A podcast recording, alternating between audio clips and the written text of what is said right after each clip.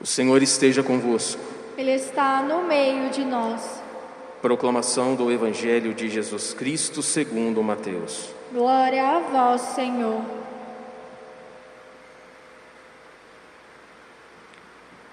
Naquele tempo, disse Jesus aos seus discípulos: Se a vossa justiça não for maior que a justiça dos mestres da lei e dos fariseus, vós não entrareis no reino dos céus.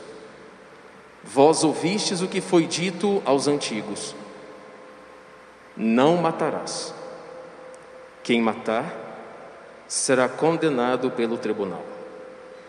Eu, porém, vos digo: todo aquele que se encoleriza com seu irmão será réu em juízo.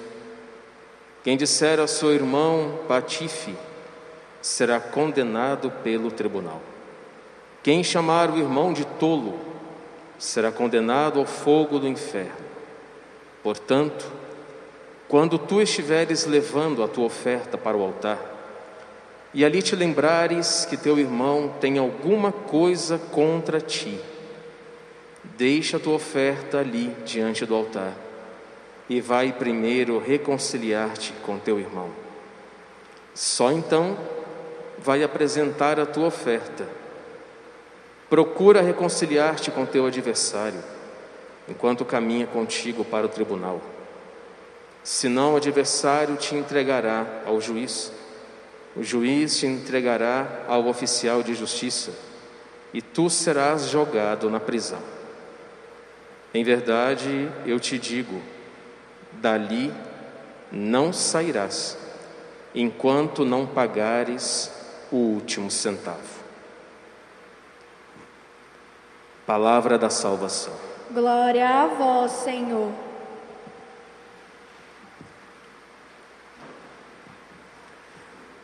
Você já imaginou se Deus nos tratasse conforme os nossos pecados? Você já imaginou isso?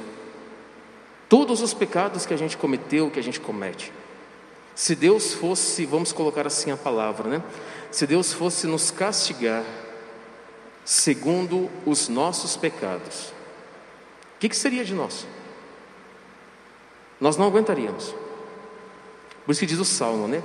Quem vai subsistir se Deus nos tratasse conforme o nosso mau procedimento muitas vezes?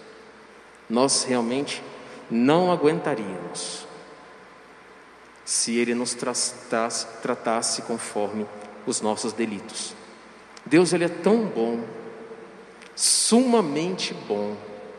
A gente faz, faz, apronta, apronta, o trai, o negamos, não obedecemos os seus mandamentos, não andamos debaixo de sua santa lei, não guardamos os mandamentos, queremos fazer como Adão e Eva, uma liberdade falsa de querer fazer aquilo que dá na cabeça. E mesmo assim, quando a gente pede perdão a Ele, Ele perdoa toda a nossa culpa. Vocês já perceberam que Deus é esse? A gente faz tudo de errado, mas quando chega na frente de um sacerdote e pede perdão do fundo do coração, Deus ele se inclina e nos perdoa. Mas sabe qual que é o pior, gente? É mesmo a pessoa sabendo de tudo isso e não quer se arrepender. Não quer pedir perdão a Deus. Não quer sair da situação que ela está, que não é agradável a Deus. Eu acho que esse é o pior. A gente conhecendo a Deus tão bom, tão misericordioso, vai dizer as Sagradas Escrituras, sempre inclinado a perdoar o nosso pecado. E quando ele olha para o filho, vê que o filho está contra ele. É a mesma coisa se estivesse dentro da sua casa, com a sua família, e seu filho vivesse em pé de guerra contra você.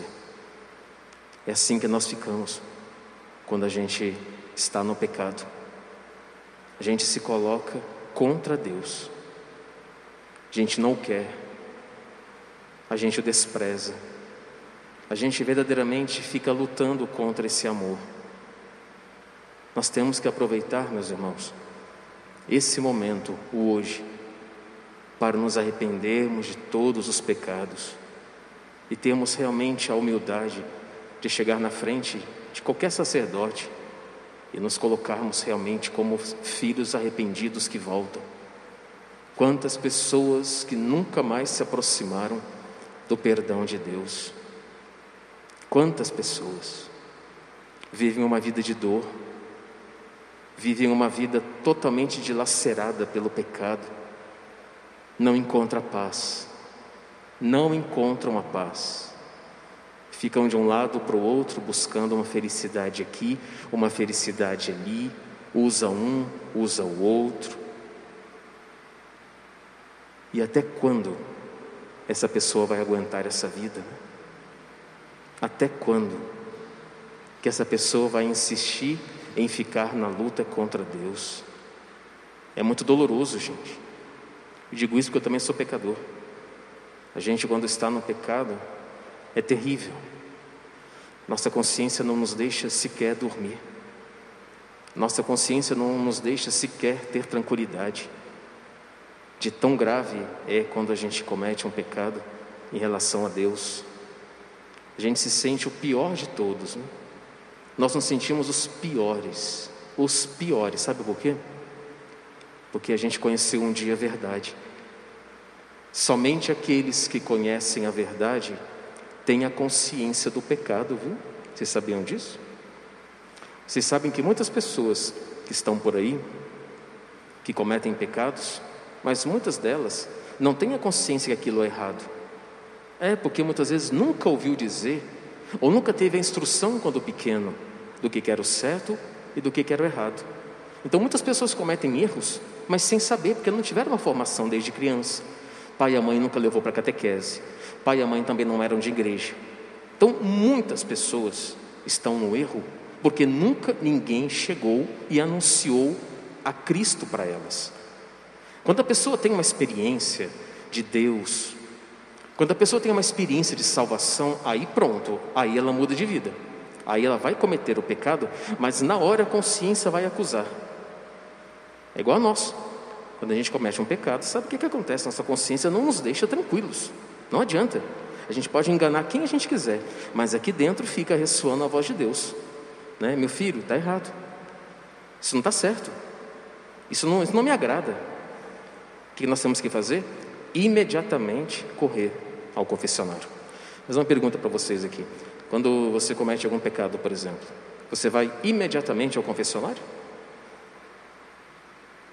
Ou você fica postergando, postergando? Fica, vai indo, vai indo. Ah, depois eu confesso. Vai indo, vai indo. Sabe o que, que acontece quando a gente comete um pecado mortal e grave? Vocês sabem que dentro de nós habita a nossa alma, ou seja, o nosso espírito nosso pensamento, a nossa razão. Nós chamamos de alma. Essa nossa alma, ela tem duas forças, chamamos de duas potências, que deixam ela pronta para amar a Deus. Quando a gente comete um pecado grave e mortal, essas duas potências da alma, inteligência e vontade, ficam totalmente enfraquecidas. Ou seja, a gente comete um pecado atrás do outro.